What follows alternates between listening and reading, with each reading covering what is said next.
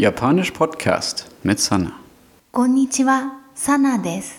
Unser Thema in dieser Folge ist nochmal Arimas und Imas. In Folge 15 habe ich schon den Satz erklärt. Eki ni Kitano-san ga imasu. Im Bahnhof befindet sich Herr Kitano. Mit diesem Satzbau können wir auch Fragen stellen. Dafür hängen wir an das Verb imas den Fragepartikel ka an, also imas ka.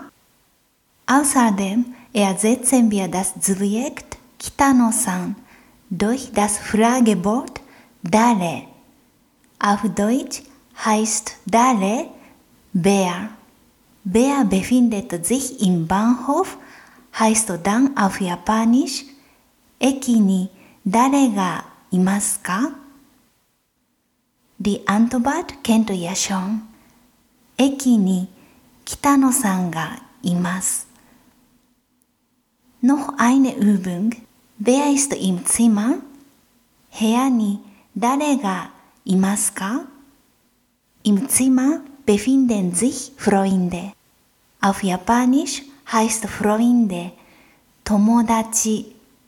Also 友達がいます。Jetzt kommen wir zu あります。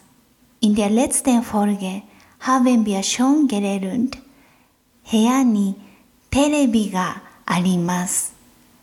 Im Zimmer gibt es einen Fernseher. Diesen Satzbau können wir benutzen, um zu fragen, was befindet sich im Zimmer? Dafür hängen wir wieder den Fragepartikel ka an arimas. Was heißt auf Japanisch nani? Was befindet sich im Zimmer? Ist dann auf Japanisch Heani nani ga arimasu ka? Die Antwort テレビがあります。Noch ein Beispiel. Was befindet sich im Erdgeschoss? Auf Japanisch heißt Erdgeschoss 1階。Also 1階に何がありますか Da ist ein Buchladen. Auf Japanisch bedeutet Buchladen 本 屋。Frage und Antwort lauten also 1階に何がありますか本屋があります。Übrigens, 1階 bedeutet wörtlich übersetzt erste Etage. In Japan ist die erste Etage aber das Erdgeschoss. Die deutsche erste Etage ist daher in Japan die zweite Etage.